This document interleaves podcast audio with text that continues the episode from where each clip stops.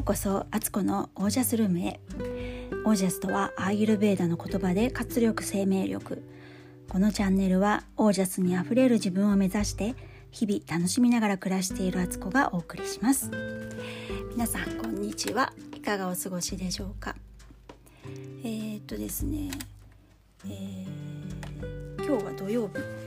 で天気もそこそこ日が出てたのでやっと洗濯物乾かせるっていう感じでした。でえっ、とあブリティッシュ・ベイクオフの、えー、状況です。私の状況っていうだけなんですけど、えー、なんとシーズン4まで入りまして、えー、あ違うな。シーズン5まで5に今入ったところですね。もうねやっぱり回を重ねるごとに、えー、技術の高い人が出てきてるしでもその割にあの番組をね絶対見てるはずなのになんか結構同じような失敗しちゃう人とかまあね緊張とかすごいあるんだろうなと思うんですけどとかよくこの人出れたオーディション受かったなっていうような人もたまにいたりとかして そこがまたねクスクス笑える感じです。えー、と今日はですね昨日に引き続き、えー、三佐千鶴さんのご著書の「鬼ババ化する女たち」の第2章について私がここの部分気になったなっていうところを、えー、ピックアップしたところのを抜粋して、えー、ご紹介したいのとそれについての私の考察だったり考えをお話ししたいなと思います。えー、第2章は月経をやり過ごして良いのかというところですね。で、えーと、最近尿漏れや、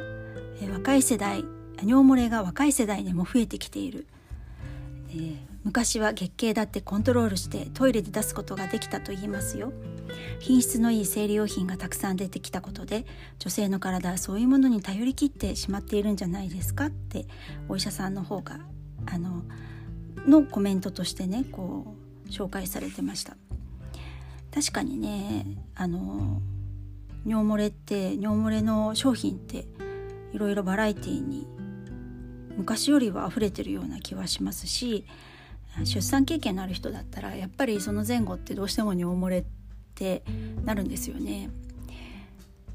だからなかなかね、えーと、それはそうですねという感じですね。で昔の人の月経の対応の仕方っていうのが書かれてて綿花をくるくると丸めて綿球にして中に詰めていたのだそうです。入り口からちょっと入ったところに詰めていたようですこれはですね完全に私もこれを読んで私もあのこのやり方を始めたんですけど多分10年ぐらい前からやってるんですけどあのタンポンって無感覚ゾーンまで入れちゃうんですよね膣の中の。そうではなくて膣の本当入り口の感覚があるところタンポンとかって中途半端に奥まで入ってないとすっごい違和感があるんですけど、まあ、まさにその辺の本当入り口のとこに線をするだけなんですけどそれをやると昔の人は本当にそうやって、えー、そこに詰めてたと。でそれがですねあのえっ、ー、とえっ、ー、と気づきあ何かを入れていると感覚のある部分で止めているということですね。この紙というのはどういうものを使うかというと気づきというのは構造三つ股眼皮などの木の皮の繊維だけを原料に他のものを混ぜないで紙をすくことを意味しており気づきの紙とはもともとそのような上質な和紙であったと思われますこの気づきの紙を手のひらで揉んでくるくると丸めるそうすると大変柔らかな球状のものが出来上がるのでその周りにあれば綿花を少し巻いておきます。そうして作った綿球をあらかじめいくつも作って貯めておくのだそうです。使う時には乾いたままだとちょっと入れにくいので口で少しだけ舐めておきます。っていうね昔の人はその綿球を作ってたみたいなんですけど私は今やってるのは本当にあの気づきの紙っていうのが大変あの素晴らしいものでえー、クシュクシュって一回丸めて、えー、当たりを柔らかにしてでそれを丸くもう一度一回広げてからもう一回丸くあのくるめ直すとちょうどいい柔らかさになるんですよね。でそういう風にしてるんですよ。本当にこれはね今でもすぐにできることなのでねあの興味ある方にはめっちゃおすすめしたいやり方ですそして、えーと、こんな風にも書かれています。入っているという感覚のあるところだからこそ意識して締めることができます。気づきの紙はまさに気づきってこの紙の気づきというのは生の巣に点々の木と書いて気づきとなってるんですけどこの辺ここでは、えー、気づき気づくっていうね気持ちの気の気づきの紙っていうふうに書かれてますね気づきの紙として機能しているのですって気づくっていうそこにあるってことが気づくように入れてある紙だよっていうふうにみんな使ってたんじゃないかなっていうふうに、えー、著者の美佐子さんが言われてますね。でそこに意識を集めることによって体を引き上げ締めることができるのです。気づきの紙を落とさないように歩くということは踊りの歩き方と同じだと、えー、日本舞踊をする方が言っていたそうで股を引き上げるようにして腰を入れて下半身は安定させ上半身はゆったり力が抜けている。すり足のような歩き方です。このように歩くと小股の切れ上がった姿勢が自然にできていたわけでしょう。なんかめっちゃ奥が深くなってきましたよね。そういうことかみたいな感じで。結構だから姿勢の時に膣のことってあまり気にしないというかまさかそこがみたいな感じですけどもっと背骨とかねなんか腹筋とか背筋を使ってきちんと立とうとかっていう意識あると思うんですけど実は女性は膣を意識するととても美しい姿勢になるということですね。えー、それから次に書かれているのが、えー、この時の本が出た段階で90歳の男性あ女性でとてもはっきりと月経血コントロールについてお話ししてくださる方に出会いましたと。で、えー、彼女は腹圧をかけてトイレで悪い血を出すのは健康を保つためにとても大切だとの考えを語ってくれました。こちらが現代の女性はトイレで血を出すということはできなくなっているんですよと言うとトイレで出さないのならどこで出しているの？と逆に驚くのです今の女性は血は垂れ流していてトイレにはナプキンを変えるためだけに行くのですよ。と言うといい受け皿があるからといってきちんと出さないでいると体に悪いですよ。とおっしゃるのでした。彼女の話を聞いていると月経血コントロールとは頑張ってどこかを締めるというわけではなく要するにただ単に気をつけておくということだったということがわかります。お小水を頑張って締めて止めようとはしないように自然に溜まってきたらわかるという程度の意識の問題だったようなのです。これもね本当にねこれ最初読んだ時すごいびっくりしたんですよ。そっかおしっことかと一緒だったわけかと。えー、女性には3つの穴があるわけですけどそれを現代の人でもおしっことうんちの穴はコントロールできてるけど真ん中の月経血の穴はコントロールできてないってことで結構これって大問題だなっていう感じですよね。昔の人はそれできてたんだっていうなんか本当にね文明が進化して今の方が便利でいい生活をしてるように思えるけれども実は結構女性って今の女性たちってある部分は退化してるのかなって思いますよね。そして夜のことも夜の月経血のコントロールのことも書かれてて、えー、体はとても賢いので昼間にできることならば夜は意識しなくても体の方が勝手にやってしまうようなのです。お小水の場合も同じですねと書かれててまさにそうですよね。やっぱり大人になればトイレおしっこを夜漏らしてしまうってことはみんなそんなに心配ないと思うんですよ。まず心配してない。でそれで対応できるわけだから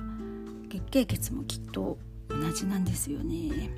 本当これ私も実感を持って言えるんですけど寝てる時は本当に月経血そんなに漏れ出すってことはまずないです。だから夜はもう私あの気づきの紙は入れずに本当に何もしないで寝てて朝起きた時に起きて意識がはっきりしてきてからトイレに行くまでの間をちょっと頑張る。そこで漏らさないようにキュッと締めながらこうトイレに向かうっていう感じですね。それから、えー、なぜ90代から次の世代にこれ伝わらなかったのか。出産も自宅出産から施設出産へと移行しました。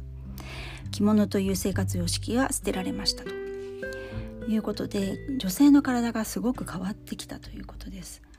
で京都で生まれ育った友人は正座する時に「お井戸を閉めなさい」正座を崩すと「お皮脂が崩れますえ」と言われて育ってきたといいます。お井戸というのは関西方言でお尻のことなのですが現実にはお尻イコールお井戸ではありませんお井戸のニュアンスは女性外性器の後ろ側あたりを全て含む感じになりますお井戸を閉めなさい。はだから肛門だけを閉めるのではなく子宮膣外性器全体をキュッと締め引き締めるようなイメージだと思います。お皮脂というのは女性性器を表す美しい方言です。髪型言葉です。ひな祭りのひし餅はおひしのひしなのだそうです。ねこれ聞いたことあったんですよね。ひし餅って女性女性の生殖器を表してるって聞いたことがあって、えー、甘酒？甘酒ですよね。あの飲むのね。甘酒は男性の、えー、男性の生殖器じゃなくて あの精液なんだっていうふうに聞いたことあります。だから結構日本の風習ってあのそういう形で表現されててこうそれもあの美しい形で表現されてるなって思いますね。そして次は女性性の中心軸を作る。日本人の星座は実は体を緩めて骨盤